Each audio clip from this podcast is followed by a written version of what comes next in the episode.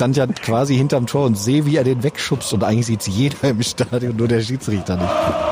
Ein alter Bekannter oder Freund von mir äh, stand auf einmal neben mir auf dem Platz ähm, und, und umarmte mich. Dann äh, sind hier alle ausgeflippt und dann weiß ich noch diese lauten Gesänge, Juve, Juve, hahaha. Ihr hört Mein Blog, den BVB Fan Podcast, präsentiert vom BVB Fankonto. Willkommen zur elften Folge vom BVB Fan Podcast. Wir melden uns mal wieder von der Südtribüne. Tatsächlich sitzen wir in Block 12. Die Südtribüne ist ja in diesen Zeiten komplett bestuhlt, so wie von einem Europapokalspiel. Patrick Ovo Mojela ist mit dabei, allerdings am Telefon. Grüß dich, Ovo. ja, hi zusammen. Hallo. Wo bist du? Ich äh, bin in München gerade eben gelandet. Ähm, durch Corona wurde dann doch was vom Flugplan durcheinander gebracht und ich muss hier meiner Tätigkeit als Experte im TV nachgehen, musste einen früheren Flieger nehmen, deshalb kann ich leider nicht neben euch sein, aber in Gedanken natürlich. Und bin froh, dass ah. es trotzdem irgendwie übers Telefon geht. Ja, eben. Und ich finde es gut, du hilfst uns dann beim ersten Teil des Podcasts und das ist ja auch was wert. So, ich bin äh, Christoph Bürkamp, Redakteur bei Borussia Dortmund und neben mir sitzt unser Gast Jens Volke. Hallo zusammen. Tag Jens. Hi. Ja, wer, sich jetzt, wer sich jetzt richtig gut mit dem BVB auskennt, der wird sagen, Moment mal, Jens Volke, der arbeitet doch für den BVB. Interviewen die sich jetzt selber beim Fan-Podcaster gegenseitig. Aber wir sollten schon verraten, Jens, als wir die Idee hatten zu dem Fan-Podcast, haben wir, waren wir uns relativ schnell einig, eigentlich müssen wir unbedingt mit dir auch mal eine Folge machen. Es wäre eigentlich auch eine Schande, wenn wir dich nicht mit dabei hätten, denn du passt ja auch auf das Profil der Leute, die wir hier in der Regel treffen. Du hast in diesem Stadion und auswärts viel gesehen und erlebt warst Sprecher von The Unity, Mitbegründer vom Fanzine schwarzgelb.de und ja, ich glaube, man kann das auch so sagen, hast die Fanbetreuung mit aufgebaut, wenn mich nicht alles täuscht, ne? Ja, ich war äh, Fanbeauftragter mit Sebastian Wallert zusammen. Wir haben das beides zusammen mit der Petra Stücker, die schon vorher da war, gemacht. Aber wir waren so die Ersten, die dann auch immer mit dabei waren, auswärts, immer zu Hause Ansprechpartner für die Fans. Ja. Was, was sollten unsere Hörer denn noch über dich wissen, was ich jetzt vergessen habe? Das ist ja eine geile Frage. Ähm, ja, ich bin 48 Jahre alt inzwischen schon, äh, arbeite jetzt seit 2008 für Borussia Dortmund, habe damals äh, als Fanbeauftragter angefangen. Die anderen Dinge hast du ja schon vorab genannt. Meine erste Dauerkarte habe ich seit äh, 1989 tatsächlich nach dem DFB-Pokalsieg hier gekauft. Ähm, das sind so diese berühmten oder beliebten Geschichten, die man immer wieder erzählt, dass man hier damals vor der Nordtribüne am damaligen Westfalenstadion in der Schlange gestanden hat und ähm, da war die Geschäftsstelle ja noch unter der Nordtribüne, noch ganz klein.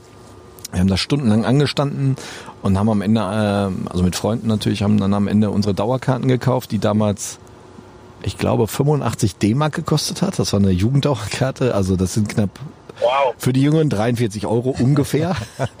äh, für die ganze Saison. Ähm, ich glaube, es war noch mit einem Foto. Ja, die habe ich auch noch. Das war meine erste Dauerkarte. Und das, das weiß auch keiner. Damals wurde noch abgeknipst. Damals wurde noch abgeknipst, genau. Die war relativ groß. Und am Eingang hatten die Ordner immer so einen Clipser und haben dann immer so ein Dreieck in die Karte geklipst. Dann äh, waren halt Nummern am Rand von den Spielen. Jedes Spiel hatte eine bestimmte Nummer. Das war auch relativ willkürlich. Das war nicht immer so nach der Reihenfolge, äh, welches Spiel jetzt abgeklickst wurde. Ja, das war, ähm, kann man auch mal sagen, damals hat der BVB den Dauerkartenrekord äh, das erste Mal äh, geholt. Plötzlich wurden richtig viele Dauerkarten damals verkauft. Es waren nämlich 11.000. Das war für damalige Verhältnisse wahnsinnig viel. Also äh, die anderen Vereine hatten teilweise nur 1.000, 2.000 Dauerkarten. Ich glaube, der Gesamtschnitt in der Liga lag bei 25.000 äh, Zuschauern pro Spiel. Also das war halt noch ganz anders als heute, noch viel, viel weniger Zuschauer sehr gut. Aber jetzt, wenn da schon die erste Dauerkarte war, dann war das ja nicht der Beginn des Ganzen. Ähm, wann ging es denn bei dir genauso los und vor allen Dingen wie? War das so klassisch, Papa nimmt sich mit ins Stadion oder was war der Auslöser, dass du dir dann später unbedingt die Dauerkarte holen wolltest? Das war eigentlich total witzig. Äh, mein Vater hat es natürlich versucht und es hat überhaupt nicht geklappt. Ich habe äh, ich habe da mich nicht für begeistert. Ich war ein paar Mal mit im Stadion, 81, 82 glaube ich das erste Mal äh, mit meinem Papa. Ich kann den Sitzplatz von hier aus sehen. In Block 44 saß er, oder 41 sitzt er, ähm, auch schon ewig. Das hat mich nicht so richtig gepackt. Und 1989 haben mich dann Freunde an meinem 17. Geburtstag eingeladen äh, zum mhm. Pokal-Halbfinale gegen den VfB Stuttgart auf der Südtribüne im Block 13. Ähm, ich kam aus Holzwickede, das ist hier so ein kleines Kaff. Wir sind in Unna zur Schule gegangen und äh, sind dann mit dem Zug halt von Holzwickede aus hier hingefahren und dann, ja, da war es um mich geschehen. Also Südtribüne das erste Mal in diesem Block dann dieses Wahnsinnsspiel. Also Ja. Ich werde das einfach nie vergessen. Das hat mich alles so geflasht, wenn du so aus so einer Kleinstadt kommst und hier war, das war ja eine komplett andere Welt, Ja. was hier ablief. Ja. So, und jetzt hatte ich das so geflasht, dass du seitdem natürlich äh, einfach nicht mehr losgelassen hast oder nicht mehr losgelassen wurdest. Aber was genau hat dich denn jetzt über die Jahre immer so, so gepackt und immer wieder reingezogen? Was was der Sport, was diese Stimmung auf der auf der Süd, was äh, der Lärm, die Gemeinschaft, was genau war es, was, was dich dazu gebracht hat, so fest mit dem Verein verwachsen zu sein? Also wir diskutieren im Freundeskreis da ganz schön viel drüber und ich glaube, am Ende ist es vor allem die Gemeinschaft, ähm, aber die anderen Ja. Dinge spielen auch eine Rolle. Äh, die Gemeinschaft wäre ohne halbwegs erträglichen Sport und ohne gute Atmosphäre auch nicht das, was sie war und umgekehrt gilt Ja. das Gleiche. Also ich glaube, das ist diese besondere Gemengelage, die wir hier in Dortmund haben. Wir haben äh, immer relativ heißblütiges Publikum gehabt. Natürlich gab es da auch mal Hänger, aber das spielt alles, ne, alles miteinander eine Rolle. Und wenn das eine weg wäre, wären bestimmt viele von uns irgendwann nicht mehr so viel hingegangen. Jetzt hat Block 12 äh, sich, sich ausgesucht quasi. Ähm, oder sich dir ausgesucht, nee, nicht sich ausgesucht, so mal gut. Ähm, aber ähm, anders gefragt, du bist so viel unterwegs, das weiß ich ja selber, äh, durch, dadurch, dass du die Jugend begleitest und Fotos machst und dich um so viele Dinge kümmerst. Wie oft schaffst du es denn eigentlich noch da wirklich äh, zu stehen und, und voll das zu leben, wie du es äh, wahrscheinlich in deiner intensivsten Zeit machst? Boah, das ist, äh, wenn die U23 kein Spiel zeitgleich hat, dann schaffe ich es recht gut, hier zu sein. Dann stehe ich wirklich noch im Block 12 mit Freunden weiter oben. Ähm, Das sind auch noch diese geilen Tage, die ich dann hab, wenn hier ein Spiel ist, also außerhalb von Corona natürlich alles. Ähm, aber das, ich sag mal, die Hälfte der Spiele schaffe ich überhaupt zu sehen im Stadion. Und dann im Block 12, das sind dann noch mal ein paar weniger. Das, also ich bin froh, wenn ich es noch vier, fünf Mal in der Saison im Block 12 schaffe. Sonst, wenn ich hier erst kurz vor knapp ankomme oder sogar erst zur Halbzeit, dann suche ich mir einen anderen Platz, äh, wo ich in Ruhe noch in den Block kann und mich nicht mehr hier durchquetschen muss. Ich habe bei schwarzgelb.de ähm, über dich gelesen, in einem Artikel von äh, 2016, da steht, in jeder Fanszene gibt es Leute, die jeden kennen und die jeder kennt, der regelmäßig dabei ist. Bei Borussia Dortmund ist Jens Volke mit Sicherheit einer dieser Menschen. Wie kommt man zu so einer Position? Ich kann mir vorstellen, ja, es hilft, wenn du der klassische Allesfahrer bist, aber reicht das? Ich finde das schwer, über mich selbst zu sprechen in so einem Fall. Ähm, ich glaube, ich bin halt ein sehr kommunikativer Mensch. Ich habe immer viel mit allen Leuten gesprochen, mit ähm, jedem aus der Fanszene. Als Fanbeauftragter ist dann, dann natürlich noch mal viel, viel mehr geworden, weil ich dann, weil dann auch viele Leute mit mir sprechen mussten, die vorher nichts mit mir zu tun hatten oder mit denen ich auch nichts zu tun hatte. Wenn man vorher als Fan, dann konnte man sich die, seine Kontakte ja auch ein bisschen aussuchen, mit wem man sprechen wollte oder mit wem nicht. Das ist als Fanbeauftragter natürlich ganz anders und dadurch, dass ich dann aber auch immer alle fair behandelt habe und vernünftig behandelt habe und allen versucht habe zu helfen, ähm, ist es, glaube ich, einfach immer ganz gut angekommen. Also ich habe, natürlich gab es auch mal negative Rückmeldungen, klar, aber im, wenn man nicht helfen kann, aber im Großen und Ganzen fand ich, war das immer wichtig in der täglichen Arbeit mit den Fans, dass man niemanden irgendwie doof behandelt, weil man ihn vielleicht doof findet. Ja, ich glaube, das ist generell im Le- Leben ja eine, eine Regel, die man irgendwie so ein bisschen einhalten sollte. total, ja. Ähm, aber Jens, erzähl mal, wie, wie kommt das denn eigentlich, dass jemand aus der aktiven Fanszene dann zu seinem äh, Verein als Hauptberuflicher wechselt? Ich meine, jetzt meinen viele, das ist ja ein Traum, wenn du, wenn du dann für den Verein arbeiten äh, darfst, äh, den du eh so als Fan folgst, aber ich kann mir vorstellen, also es gab ja auch Daniel Dölker, der hat das ja auch gemacht, aber ich kann mir vorstellen, dass es manchmal auch Leute gibt, die den Kopf schütteln und sagen, was machst du denn jetzt auf der anderen Seite, so ungefähr. Oder waren das bei dir durchaus oder schlichtweg nur Leute, die gesagt haben, super, so nach dem Motto, jetzt haben wir endlich auch äh, den Verein infiltriert. Nee, ähm, das ist relativ gemischt. Also erstmal ähm, war es so, dass wir als Fans, äh, auch damals als Ultras, was ich, was ich ja war, immer gefordert haben, dass es Fanbeauftragte gibt, die mitreisen, die man Ja. ansprechen kann vor Ort, weil es das nicht gab bis dahin. Das war dann zunächst aus finanziellen Gründen nicht möglich und irgendwann äh, war es dann so, dass Herr Watzke gesagt hat, wir machen das jetzt. Das war dann irgendwann 2007 und dann wurde die Stelle ausgeschrieben. Ja, und dann habe ich mit mir gerungen, ob ich das machen soll. Also muss dazu sagen, ich bin Versicherungskaufmann gelernter, also was komplett anderes. ähm, Total spannender ja, Beruf, mega. Möchte ich auch morgen unbedingt wieder machen. Äh, Entschuldigung bitte an alle Versicherungskaufleute da draußen. Von meiner Seite auch. Nee, äh, ich habe halt überlegt, ne, mir war halt klar, dass ich diesen ganzen Wahnsinn beim Fußball so nicht mehr machen kann, nicht mehr lange, äh, weil ich A mit meiner damaligen Frau auch plante, äh, darüber nachgedacht habe, ein Kind zu bekommen und der Beruf natürlich auch was von mir verlangt und dieses ständige Hin- und Herreisen, immer überall dabei sein, das ging nicht. Und dann habe ich mir überlegt, ja, vielleicht machst du es dann doch. Und hab, bin dann erstmal zum Vorstellungsgespräch gegangen und habe gesagt, ja, wir gucken mal, ob das was wird. Und dann war relativ schnell klar, dass man mich äh, haben möchte. Und dann habe ich aber immer noch überlegt und ein guter Freund von mir hat damals gesagt, Jens, jetzt mal ganz im Ernst, wenn du das nicht machst, A, bist du immer sauer und B, wirst du den, der es macht, eh scheiße finden. und äh, äh, wahrscheinlich hat er damit recht gehabt. Ähm, wenn es jemand anders als Sebastian geworden wäre, muss man dazu sagen, der eben der zweite Fanbeauftragte wurde, den ich auch schon kannte. Ja, das war eine total glückliche Fügung. Dann Sebastian und ich, äh, eigentlich war nur einer geplant und wir haben es gleich zu zweit gemacht und das, das war einfach super. Wir haben sehr gut zusammengepasst, wir ergänzt, wir haben uns super ergänzt. Er ist ähm, Sozialarbeiter und so, ähm, äh, Diplom Sozialpädagoge, ich will es jetzt nicht falsch sagen, Sozialarbeiter ist er auf jeden Fall. und äh, ja, wir haben einfach uns super ergänzt. Ich kam aus der Szene, kannte jeden, Sebastian kannte auch noch einige aus seiner Zeit beim Fanprojekt hier. Ja, und dadurch hat sich das super ergänzt und wir haben sofort zueinander gefunden und es hat super gepasst. War eine total aufregende Zeit, diese ersten Jahre. Ja, da will ich jetzt nicht zu viel vorwegnehmen. Ja. ja, jetzt muss ich noch einmal, einmal nachfragen.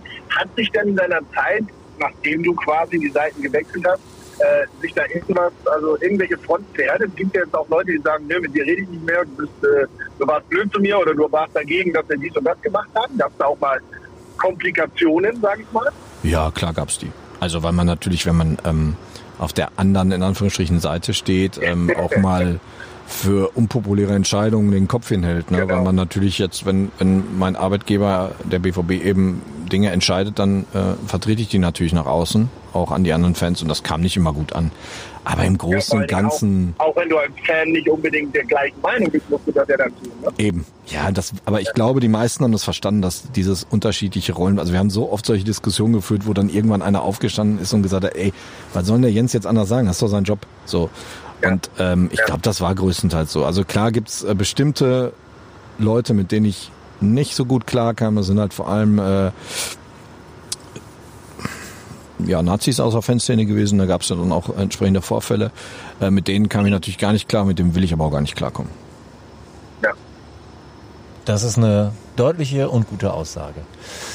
Ja. Ovo, ähm, jetzt, äh, du weißt ja, wie das läuft bei uns. Ja, ja, ab irgendeinem Moment rufen wir ja immer einen äh, aktuellen oder ehemaligen Spieler vom BVB an und ich fürchte, du musst so langsam die Leitung frei machen. Ja, ich, äh, ich weiß, ich äh, bin da nur zweite Wahl, aber ich, ich hoffe, ich konnte euch trotzdem ein bisschen unterstützen. Es war auch für mich wieder sehr spannend. Jens, ich freue mich schon, wenn, äh, wenn, das, wenn wir uns hoffentlich wiedersehen am Trainingsgelände. Wir laufen uns ja doch ab und zu über den Weg, sofern das dann mal wieder geht.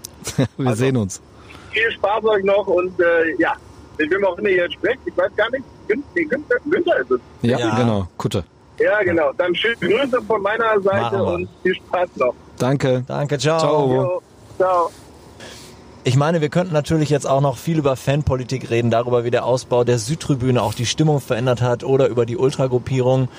Ähm, aber lass uns vielleicht mal vor diesem Gespräch zu einem deiner zentralen Fanmomente kommen. Du hast es gerade schon genannt, 9. Mai 89. Wir haben ja das äh, DFB-Pokalfinale und du sagst, du bist eigentlich hier, hier hingeschleift worden quasi. Ja, Freunde haben mich überredet mitzukommen. Ich habe, wie gesagt, bis dann würde ich, hätte ich mich nicht als BVB-Fan bezeichnet.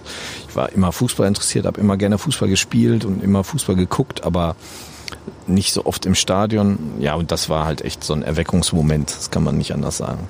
Jetzt muss man mal sagen, für die, die nur die jetzige Südtribüne kennen, was war denn so der Unterschied die, oder was waren die größten Unterschiede von der alten zur neuen Südtribüne? Sie war viel kleiner. Ähm, es waren auch einfach andere Menschen hier auf der Südtribüne. Ähm, Nämlich? Ja, ich habe damals, ich habe irgendwann mal einen schönen Artikel gelesen, der Fußball ging zugrunde, als die Gymnasiasten die, die Tribünen eroberten. Ähm, ähm, also Hans Leindecker war damals schon da, das weiß ja, ich. Ja, ich bin auch einer dieser Gymnasiasten gewesen. Äh, es war halt schon alles ein bisschen ähm, extremer, ein bisschen krasser hier. Also es war schon, ja, es flogen halt die Bierbecher und da war nicht immer Bier drin, wenn du mich verstehst. Ja. Und ähm, also häufig sagte man dann so, boah, zum Glück war es Bier.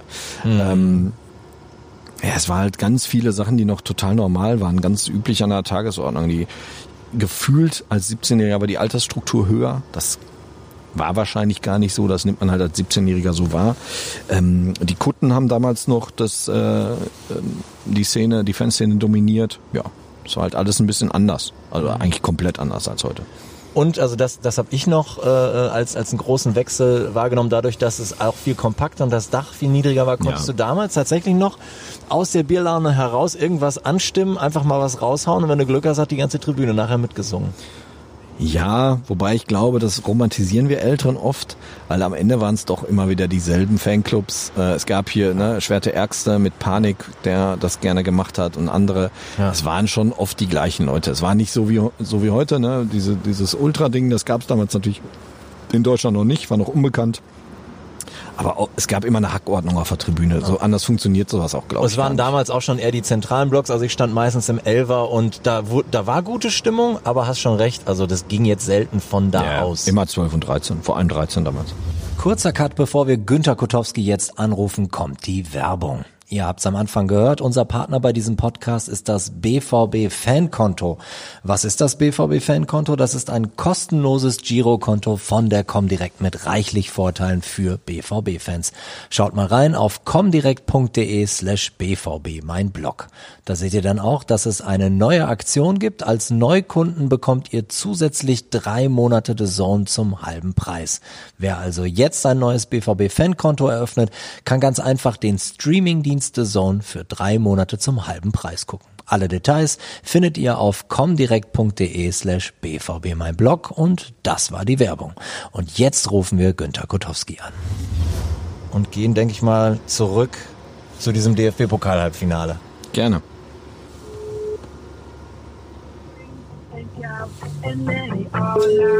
Oh, mit Musik. Ja, hallo? Hallo Günther, ich bin's Jens. Ja. Jens. Hi. Du. Und Ich Christoph. Wirkamp. Auf den Ovo müssen wir heute leider verzichten. Den Das hat's, gibt's doch gar nicht. den hat's nach Hat der Urlaub- Hat Süddeutschland. eingereicht. Nee, der, der, der muss gleich bei, oder was heißt gleich, der muss heute bei Sky arbeiten und äh, dem haben sie den Flug nach vorne gebucht, deshalb ist der schon in München. Aha, aha, okay. Ja, dann machen wir es ohne. Äh, oh, ja. Eben. Wir äh, waren gerade schon mal thematisch so ein bisschen ähm, beim 9. Mai 89, DFB-Pokal Halbfinale. Ähm, Oh, Jens, ja. Mhm. Jens erstes Erlebnis auf der Südtribüne. Er sagt wirklich ein prägendes Erlebnis. Wie war das denn äh, für dich als Spieler auf dem Platz? Äh, ich habe ich hab mir nochmal die, die wesentlichen Dinge angeguckt. Dreimal glatt rot gab's, am Ende noch einen Platzsturm. Also als Fan würde ich sagen, war es das volle Programm. Wie war es denn als Spieler? Ja, auch, äh, äh, kann ich auch nicht anders sagen. Das war ein geniales Spiel damals. Äh, es ging äh, hin und her. Ähm, ja, Flutlichtspiel äh, im Westfalenstadion, was äh, super gut gefüllt war.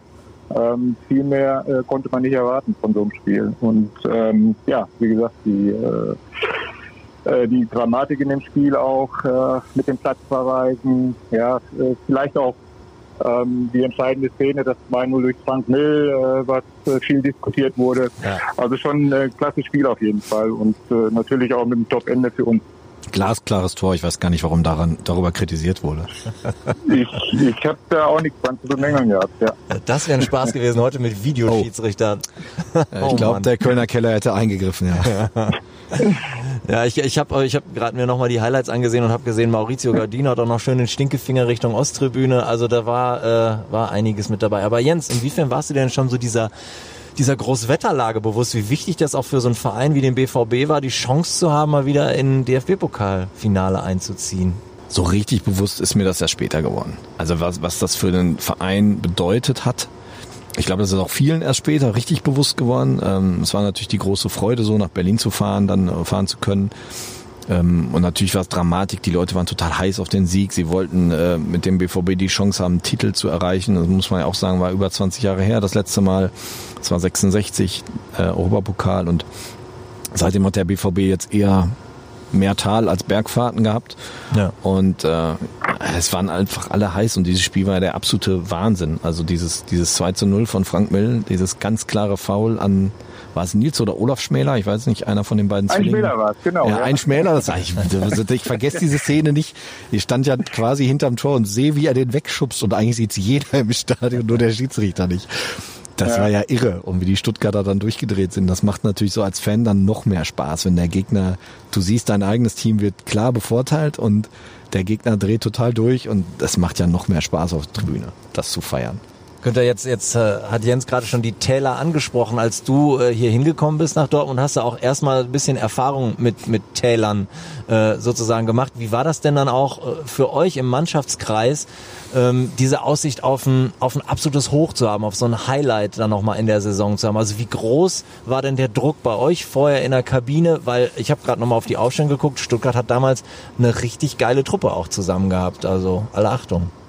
Ja, ja Christoph, äh, wie du gesagt hast, äh, ich habe schon einige Fehler im Vorfeld äh, mitgemacht. Ähm, in bleibender Erinnerung war natürlich auch das Relegationsspiel ja. 86 gegen Fortuna Köln.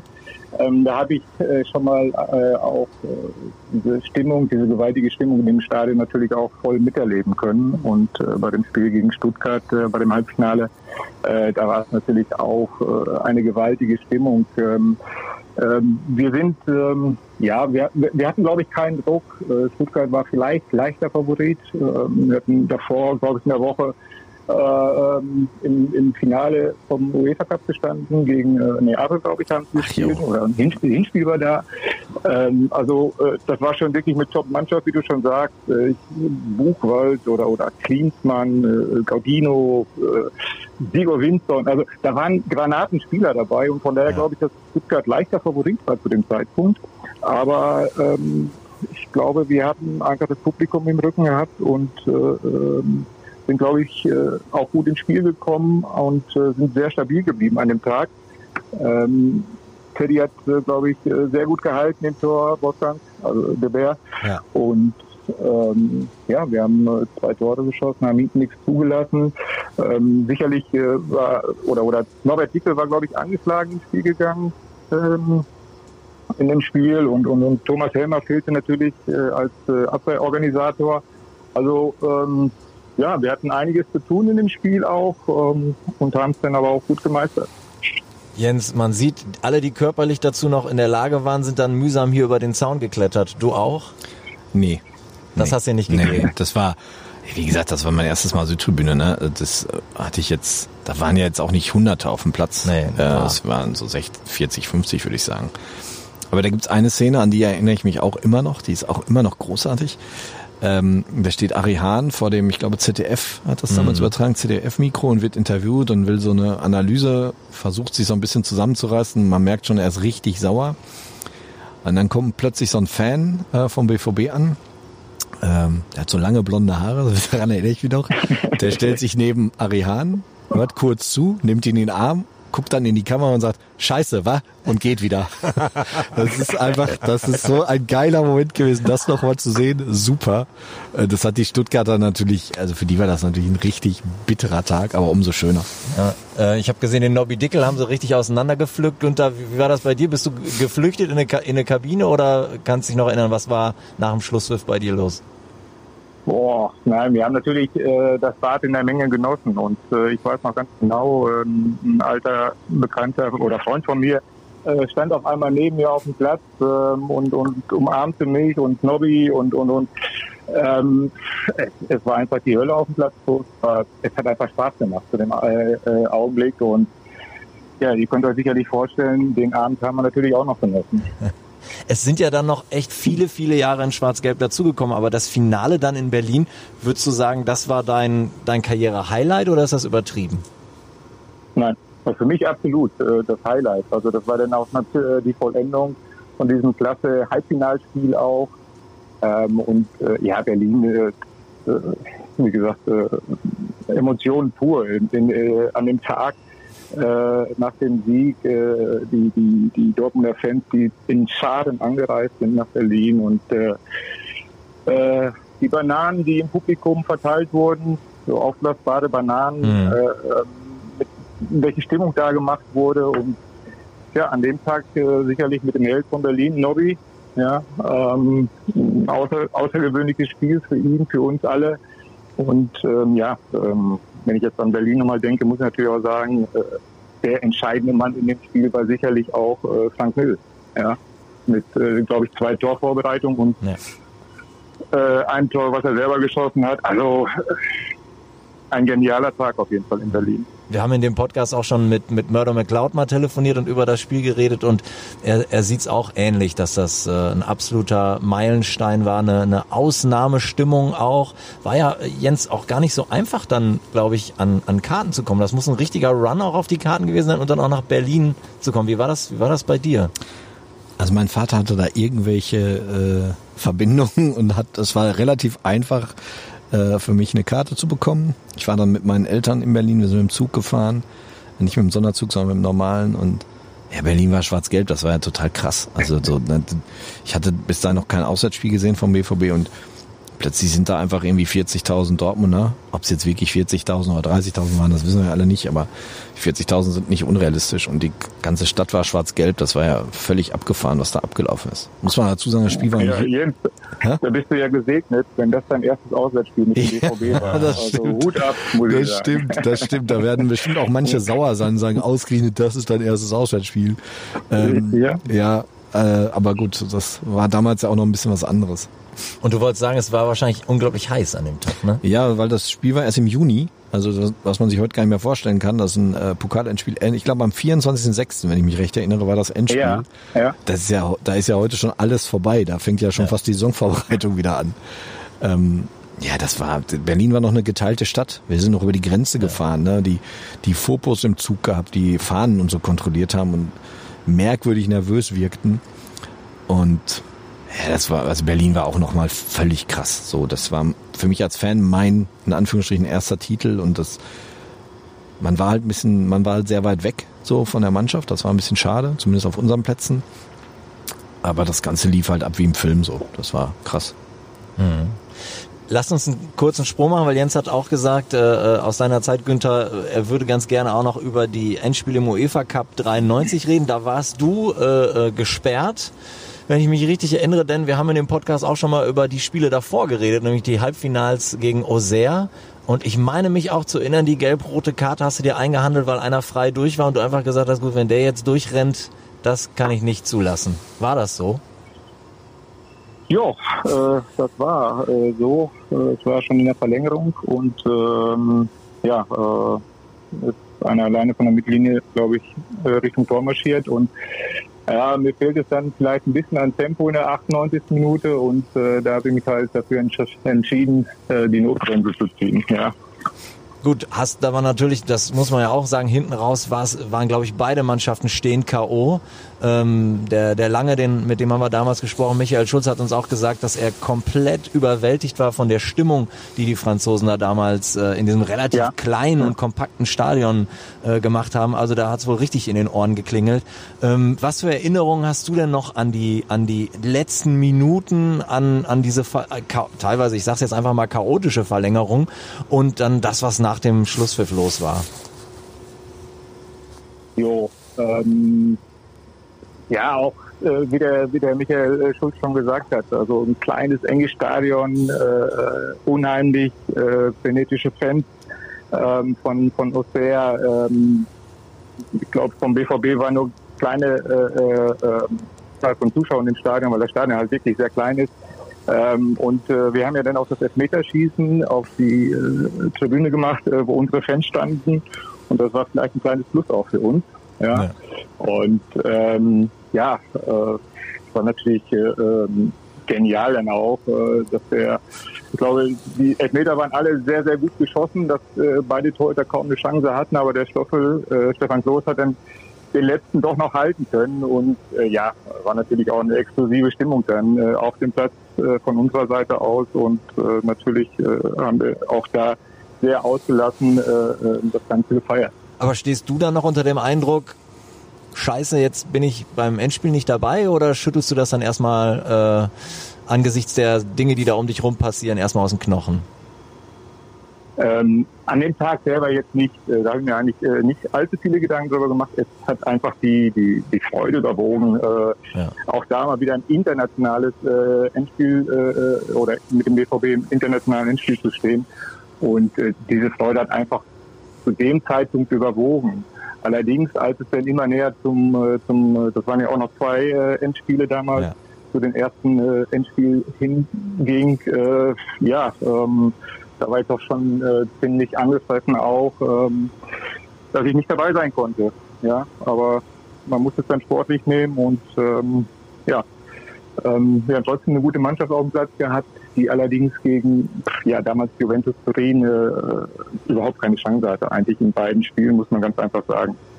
War auch ein Wahnsinnsteam bei Juve, ne? Jens, also du wolltest, du wolltest über die beiden Spiele reden. Was, was, wie hast du vor allem auch die Stimmung vor diesen Spielen in der Stadt, in der Umgebung wahrgenommen? Also kannst du dich da noch reinversetzen? Ja, klar, das war halt. Ähm also in meinem ganzen Freundeskreis waren alle ganz elektrisch. Ich hatte ein bisschen das Pech, dass ich in dem Jahr bei der Bundeswehr war und eigentlich, ich habe ein Europapokal-Heimspiel gesehen, das war gegen AS Rom, das 2-0. Sonst habe ich alle Heimspiele verpasst, weil ich bei der Bundeswehr war. Ich konnte nicht nach Auxerre fahren. Ähm, ich hatte wohl eine Karte über einen Kumpel. Musste dann, wurde mein Urlaub gestrichen bei der Bundeswehr, weil ich auf, zu einer Übung musste. Das war auch toll. Hurra. Viel besser Ja. als das Spiel. Und äh, da so ein bisschen eine Analogie zu Berlin quasi, ne? Kein, kein Auswärtsspiel gesehen und dann kommen halt diese zwei äh, Endspiele und das, ich weiß, wir waren alle so nervös und wir wussten natürlich, was Juventus für eine Riesenmannschaft ist. Wir hatten alle ein bisschen gehofft, dass äh, Paris sich durchsetzt, ähm, was aber dann nicht der Fall war. Ähm, ja, wir waren Außenseiter. Ich glaube, wir hatten ganz viel Verletzte und Gesperrte vor, schon vor dem ersten Endspiel, vor dem zweiten Ja. hat, hat sich Ja, das das stimmt, ja. auch nicht gerade entspannt. Ne? Ich glaube, war Schappi nicht verletzt? Ich weiß das gar nicht mehr so genau. Und ähm, ja, dann führst du plötzlich hier 1-0. Ne? Das war ja ein ruckzuck, nach ein paar Minuten führten wir 1-0 durch einen Außenrissschuss von Michael Rummenigge in den Winkel. Das ist auch so ein unglaubliches Tor. Das schießt er wahrscheinlich auch nur einmal in seinem Leben. Und dann äh, sind hier alle ausgeflippt und dann weiß ich noch diese lauten Gesänge, Juve, Juve, hahaha. Das war leider ein bisschen zu Ja. frech. Ja. Das ging dann nämlich dann ganz schnell, hat dann Juve gelacht. Ja, die waren schon, die waren schon richtig gut. Äh, war nicht die beste Mannschaft, finde ich, die ich hier jemals gesehen habe, aber das war schon nah dran. Also die waren schon, die waren schon bombastisch gut. Wer war denn die beste Mannschaft? Ajax Amsterdam 1995, Ah, 94, ja, 95. ja, ja, ja. Die fand ich bomb, also die fand ich Wahnsinn. Die damals schon mit Viererkette gespielt haben. 95, 96 war das genau, ja. Ja, was ja. war das? Ein Zw- 0 zu 2 oder Ja. was? Ne? ja, also das hätte auch 6-0 ausgehen können. Ja, Also. Die fand ich. Du hattest die ganze Zeit das Gefühl, die haben einen mehr auf dem ja, Platz, ne? ja. Ja, gut. War auch eine Hammer-Truppe damals. Ähm, Günther, vielleicht zum Abschluss noch. Äh, zwölf Jahre beim BVB von 84 bis 96. Ähm, ich weiß, das ist schwer, das jetzt in, in zwei Minuten zusammenzufassen, aber ähm, so viele andere Stationen hast du auch nicht mehr gehabt. Ich glaube Paderborn und Essen noch, wenn ich jetzt nicht lüge. Also Ja, das war ja schon der genau. zentrale Teil deiner Karriere. Also wie, wie würdest du diese, diese Zeit mit, mit, die ja sehr bewegt war, äh, zusammenfassen im Rückblick? ja, mit, äh, mit Tiefen mit Höhen, ja. Ähm, wie gesagt, am Anfang äh, im Jahr mit 84 oder 85, 86 ging es ja eigentlich gegen den Abstieg, dann so der langsame Aufstieg, ähm, dass man schon mal äh, UEFA Cup gespielt hat. Ich glaube 87 war das erste Mal ähm, im BVB. Ähm, also die ersten UEFA Cup Spiele waren schon gut. Dann kam 89 der Pokalsieg, äh, äh, was wirklich äh, überragend war für den Zeitpunkt. Äh, da, da hätte ich mir nicht vorstellen können, dass es noch besser wird. Ähm, ja, dann ähm, auch äh, bis hin zum UEFA Cup Finale 93. Ähm, ja, und, und, und leider dann 94, 95 und 95, 96. Die beiden Meisterschaften super äh, für den Verein, klasse, äh, für alle meine Mannschaftskollegen natürlich auch. Aber für mich zu dem Zeitpunkt auch leider, ich habe sehr wenig Spiele äh, dort gemacht, Hm. äh, in, den, in den beiden Jahren noch. Ähm, war natürlich ein bisschen schade, aber äh, letztendlich, äh, ja, der BVB ist äh, auch heute noch äh, äh, äh, ein großer Teil meines Lebens neben meiner Familie und äh, ja, äh, eine geniale Zeit, äh, ein super Publikum. Ähm, ich glaube, zu meiner Zeit, wir haben die, die Leute auch wieder ins Stadion geholt, ja. Ähm, weil am Anfang äh, habe ich auch vor, vor 12.000, 15.000 Zuschauern gespielt im Mhm. Westfalenstadion. Das kann man sich ja kaum noch vorstellen. Ich hatte mal Ähm, Also Freikarten. von daher, Freikarten für ein, für ein Heimspiel gegen Bayern München. Oh, Gab's mal, ja. Ja. Da wurden die verteilt.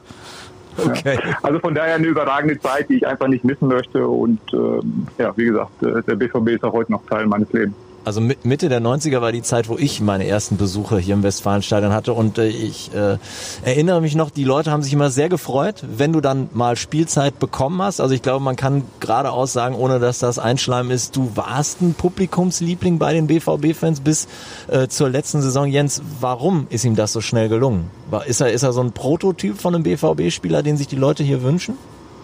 Er war halt immer einer, der äh, Fußball gearbeitet hat, ne? War jetzt, äh, war es jetzt auch kein Torjäger? Ich habe eins deiner drei, drei Bundesliga-Tore, ne? Oder zwei? Ja, wenn du nur bei den Heimspielen äh, im Stadion warst, ja, dann kommst du ein. Gegen Hertha, die, die, gegen Hertha diesen schönen Lupfer, der eine Flanke war, ne? Glaube ich. Ja, war schon so gewollt. Okay. nee, äh, jetzt mal zurück. Also ich glaube, Kutte war einfach bei den Leuten beliebt, weil er, ähm, weil er einfach äh, immer authentisch wirkte und er hat äh, Fußball er hat im BVB gelebt, er hat immer gekämpft. Ne? Es gibt diese berühmten Bilder aus Saragossa mit dem blutigen mit dem Stirnverband ja. und ja, er hat halt nie irgendwelche, nie, nie große Show gemacht. Ähm, ich kann jetzt nur für mich persönlich sagen, mir waren das immer die liebsten Spieler, von denen ich, äh, da wusste ich, was ich kriege sozusagen als Fan und ich wusste, dass sie immer ihr Bestes geben und nicht jetzt äh, davon abhängig sind, ob sie heute äh, zwingend einen guten Tag haben. Selbst wenn sie den guten Tag nicht haben, dann hängen sie sich voll rein.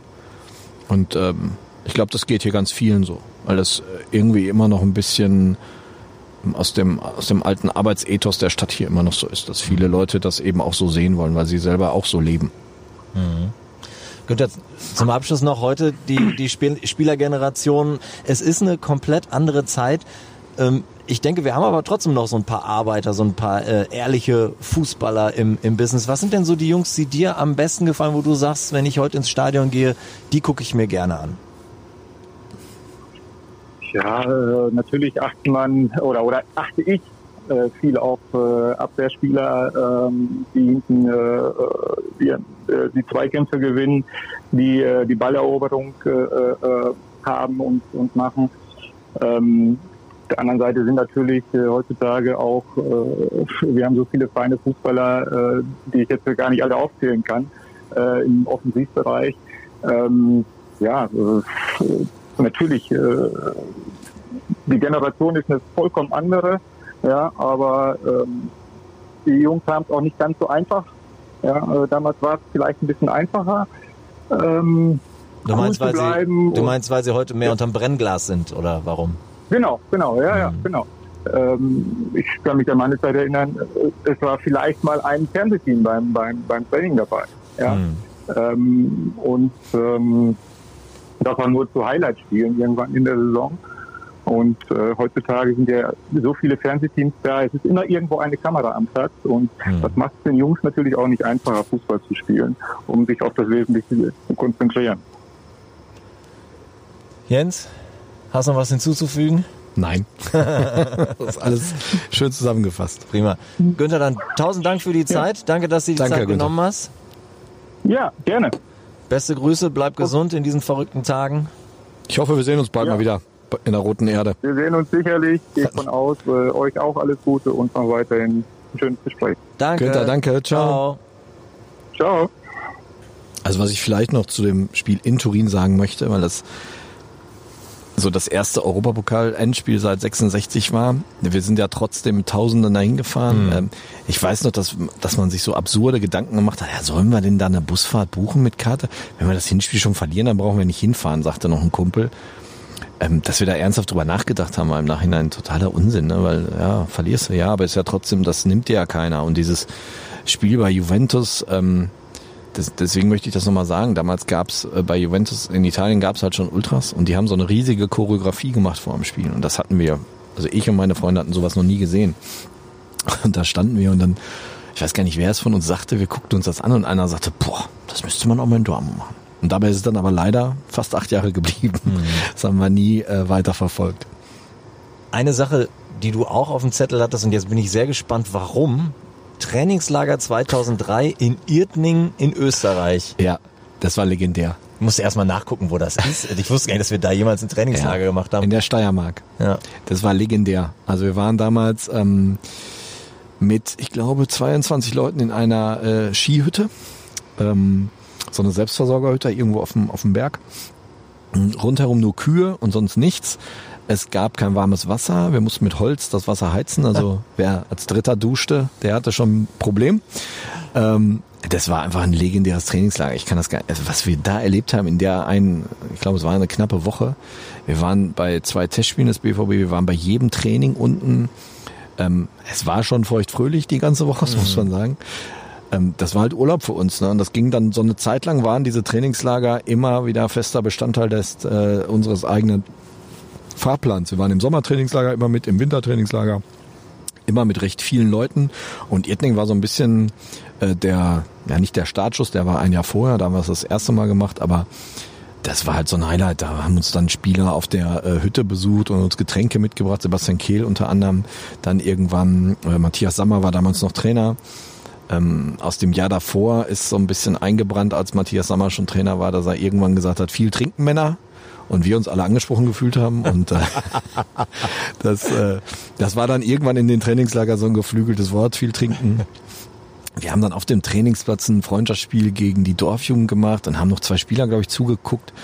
Ich weiß nicht, das war einfach ein Wahnsinnserlebnis und man war halt total ähm, eng plötzlich mal wieder an den Spielern dann, was vorher einfach wenig bis gar nicht der Fall war und ähm, hat festgestellt, ach, die, da sind ja auch richtig coole Jungs dabei, ne, die einfach jetzt nicht äh, irgendwie total abgehoben sind, wenn man mit ihnen mal vernünftig reden kann.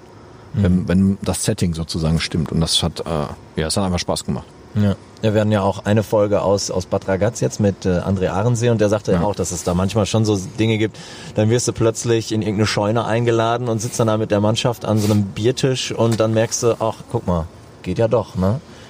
Ja, das haben wir dann später als Firma-Auftritte angefangen zu organisieren, dass wir so Treffen machen, dass wir eine Scheune zum Beispiel gemietet haben und dann Spielermannschaft äh, und Fans, die mitgereist sind, sind zusammengekommen am Vierwaldstätter See zum Beispiel und so. Das, das waren schon geile Highlights. Da haben wir auch äh, geile Partys gehabt. Also ich weiß noch, dass Ovo, glaube ich, und andere singt auf dem Tisch und so mit den Fans zusammen. Da gab's, es gibt auch noch legendäre Fotos, die werde ich nie veröffentlichen dürfen. ja, schade, dass er nicht mehr dran ist, der Ovo. ja.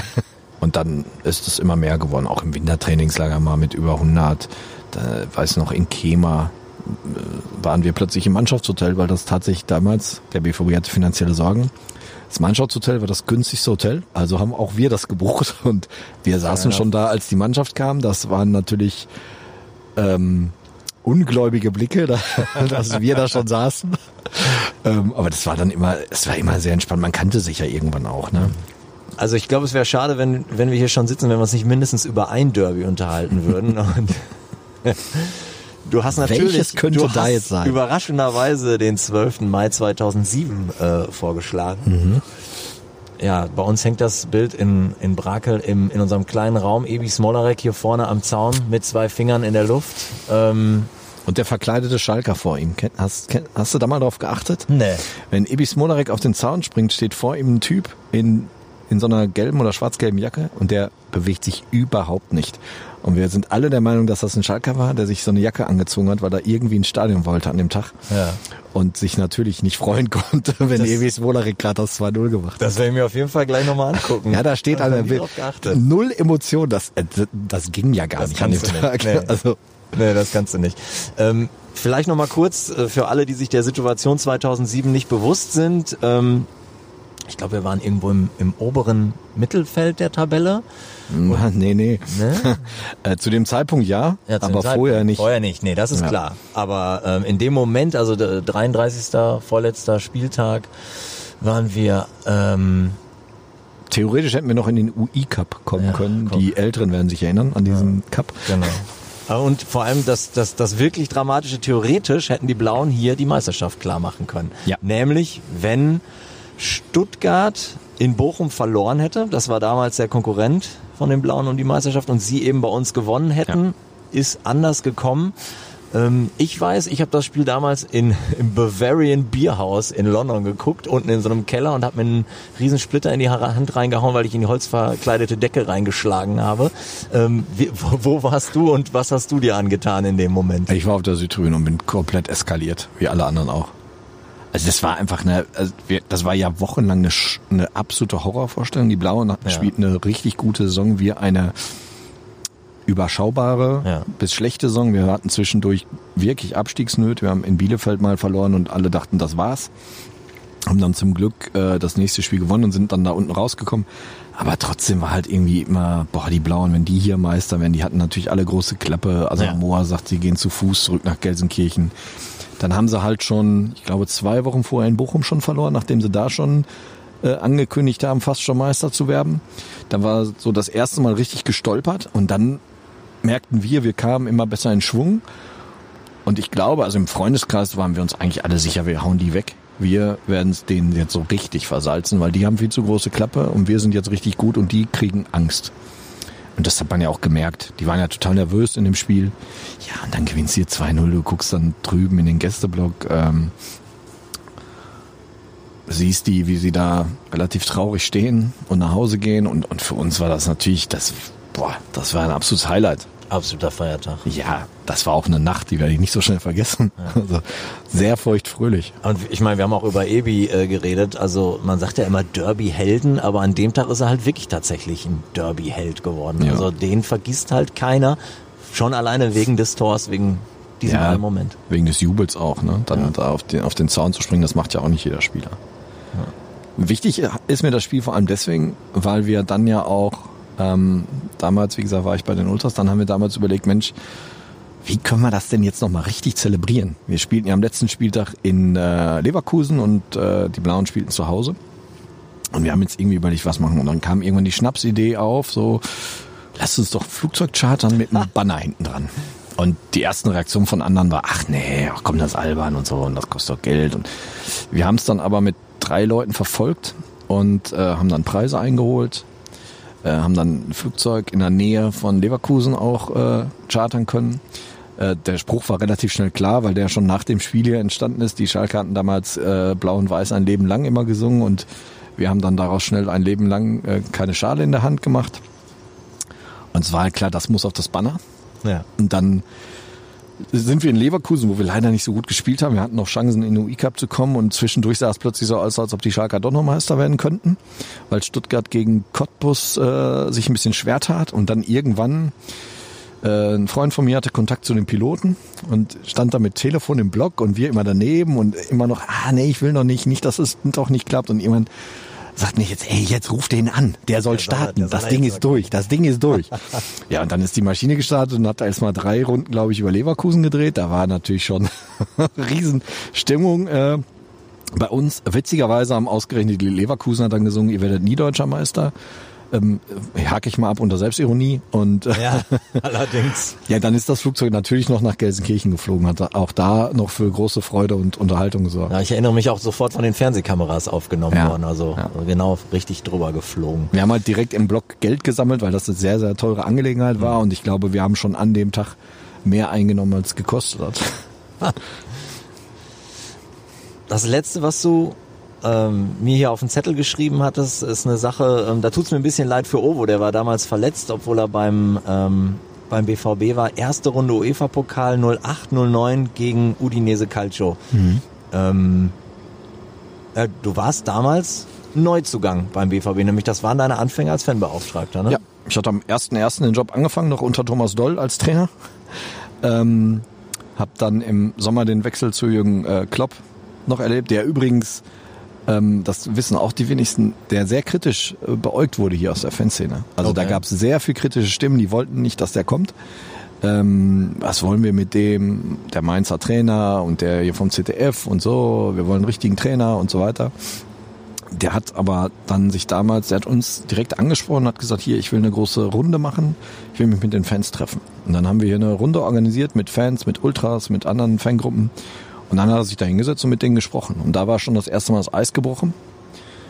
Und wir waren, ich habe jetzt ein bisschen äh, ausgeholt, aber wir spielten ja dann nun mal im Europapokal, in der Europa League. Da gab es ja noch so eine Vorrunde gegen Udinese Calcio aus Norditalien.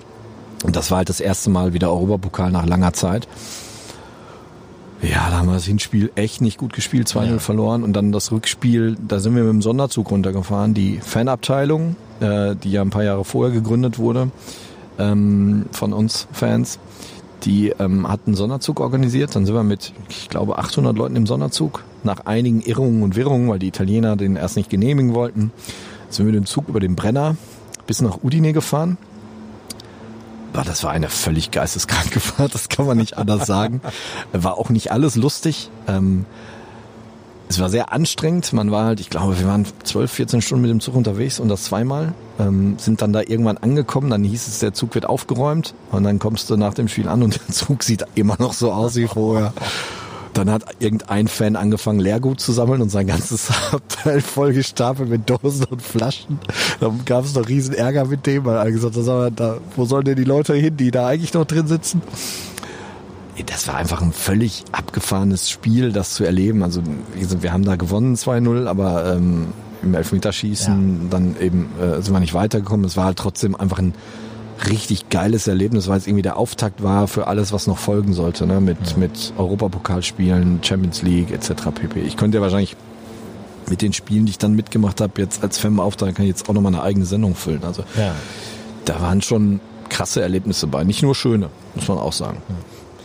Jetzt kommt der Typ mit dem Laubbläser, aber wir kommen auch langsam äh, zum Ende. Eine Sache, weil wir hier in dem leeren Stadion sitzen und so rumgucken, das äh, wirst du ja auch mit beobachtet haben. Wir haben in, in der letzten Saison gegen Inter Mailand und FC Barcelona gespielt und für mich persönlich war es super. Also beim FC Barcelona war ich schon mal im Stadion, aber noch mal einmal San Siro ja. mitgenommen zu haben, bevor sie den Laden abreißen. Und das passiert ja immer, also in Barcelona wird das Ding auch kernsaniert und wird nachher nicht mehr so aussehen wie vorher das ist, finde ich, echt bedauernswert, dass wir irgendwann nur noch in Stadien sitzen werden, die alle auch irgendwie sehr, sehr gleich aussehen. Also heutzutage, wenn du irgendein Stadion aus Lissabon, London oder Hasse nicht gesehen hast, dann kannst du nur an der Farbe der Sitzschale erkennen, wo sind wir denn jetzt eigentlich gerade? Ähm, wie sehr, ja, bist du darüber vielleicht auch verärgert, enttäuscht, keine Ahnung, oder ist es dir egal, dass irgendwie gefühlt in zehn Jahren alle Fußballstadien gleich aussehen werden? Nee, ich bin ein großer Fan von Stadien, von Stadien und besuche viele Stadien auch mal abseits des BVB und ich liebe gerade diese alten, teilweise verranzten Stadien und äh, San Siro war ich das dritte Mal und es ist das erste Mal ausverkauft, das war einfach fantastisch. Auch Barcelona, Real Madrid, das sind einfach geile Stadien und wenn ich sehe, wie sie jetzt umgebaut werden, das ist sicherlich zweckmäßiger und manches ist vielleicht auch erforderlich. Ah, das ist jetzt, ich fände es sehr schade, wenn alle Stadien gleich aussehen würden. Das wäre sehr schade. Es gibt sie halt immer noch, diese Perlen. Was ich aber mal sagen möchte, so abseits vom großen Fußball ist es total schade, wie viel Städte ihre alten Schätzchen wirklich abreißen hm. äh, oder so umbauen, dass sie gar nicht wiederzuerkennen sind. Es gibt halt so viel geile Stadien in Deutschland, wo die Clubs halt inzwischen nur noch vierte, fünfte, sechste Liga spielen, wo nicht mehr viele Zuschauer hinkommen, aber trotzdem sind das einfach erhaltenswerte, schützenswerte Stadien. Ähm, ich habe das mal verglichen damit, man wird ja auch keine alten Burgen abreißen, nur weil man sie heute nicht mehr braucht. Ähm, ist vielleicht ein bisschen überspitzt, aber äh, Fußball ist ein großer Teil der Kultur in Deutschland und ich fände es sehr wichtig, wenn man versuchen würde, viele dieser alten Stadien zu erhalten. Genau, es hat einen kulturellen und emotionalen Absolut. Wert.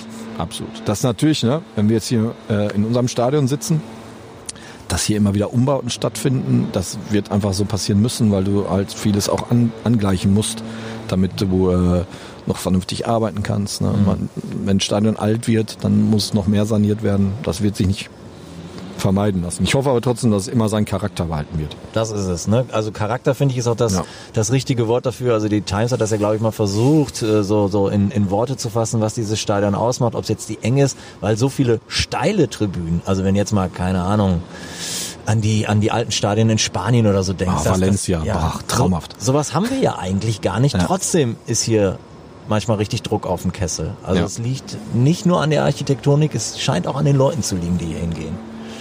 Naja. Mit so. Sicherheit sogar. Ja. So, Abschlussfrage. Ähm, wenn wir eines fernen Tages mal wieder 80.000 oder mehr hier reinlassen, was, was meinst du, lass uns mal orakeln, wie wird das sein? Äh, steht dann hier, das Podest ist direkt vor uns, stehen dann hier wieder zwei Jungs, machen das Megafon an und singen, heute wollen wir siegen? Also wie, wie wird das sein? Einfach alles wieder auf Null? Was glaubst du?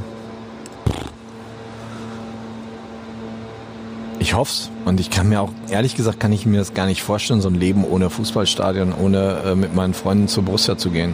Und ich glaube, das geht ganz vielen so, auch die jetzt über sicherlich vieles meckern, vielleicht auch, also an dem einen Punkt berechtigt, nicht berechtigt, wie auch immer. Äh, Unzufriedenheit ist ja da, aber ich glaube, dass trotzdem am Ende wird das Stadion, wenn es wieder voll sein darf, auch wieder voll sein. Und die Leute haben dann Bock, weil sie dann einfach endlich wieder mit ihren Leuten zusammenstehen, endlich wieder den BVB spielen sehen können, endlich mal wieder 90 Minuten den Alltag auch vergessen. Ja. Und äh, die Sau rauslassen auf Deutsch und sei es äh, nur gesanglich. Also ich, meine Hoffnung ist, und ich glaube da auch ehrlich gesagt dran, das erste Spiel ausverkauft ist, hier fliegt das Dach weg. Ja. Ich bin, ich bin da ganz bei dir. Es gibt Leute, die sehen das anders. Klar. Die, die glauben, dass äh, äh, sich die Leute abkehren und dann vielleicht einfach nicht mehr da sind oder vielleicht nicht mehr mit dieser Euphorie da sind. Aber ich sehe es genau anders. Ich glaube, dass der Tag, an dem wir hier wirklich die Hütte wieder voll machen dürfen, dass jeder so dankbar und froh darüber da sein wird, so eine Art Zeitzeuge dessen auch zu sein. Vielleicht klingt das jetzt etwas pathetisch, aber für mich ist das wirklich dann ein, ein Riesenereignis, wenn wir, wenn wir wieder ja, Allein, ich habe hier so viele Leute getroffen, die auch bei den äh, weniger Zuschauer plötzlich da waren, die vorher gesagt haben, da gehe ich nicht hin. Mhm. Natürlich wollten die dann doch da sein. Das ist halt, da als Fußballfan bist du auch inkonsequent bis ins Mark. Wie oft, ich weiß gar nicht, wie oft ich meine Dauerkarte abgeben wollte in all den Jahren und es nie getan habe. Äh, wie oft ich geschimpft habe, ich gehe da nicht mehr hin und war dann trotzdem wieder da. Und ich, das geht, in meinem Freundeskreis ging es ganz vielen Leuten so und ich, das kannst du ja auch nicht rausschütteln aus den Klamotten. Du bist, äh, also, der BVB gehört ja zu vielen Menschen hier. Gehört zu der Regierung, gehört zur Stadt, zu den Menschen und da bleibst du ja nicht einfach weg. Sehe ich genauso. Zum Abschluss, ich glaube, wie, wie nennt man das heute Neudeutsch? Cross-Promo. Äh, man sollte nicht, oder wir, wir, wir wollen nicht verschweigen, dass du mit, mit Philipp Oppel auch einen sehr schönen Podcast machst.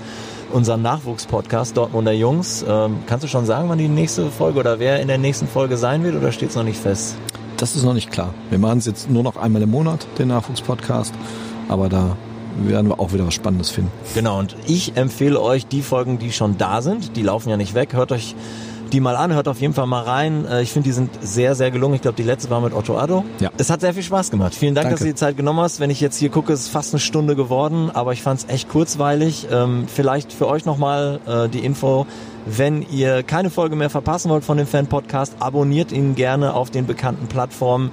Wenn ihr was loswerden wollt oder sagt, ich kenne auch einen, der da mal mitmachen könnte, dann schreibt uns gerne an podcast.bvb.de. Für heute heißt es Tschüss von der Südtribüne aus Block 12. Danke. Ciao.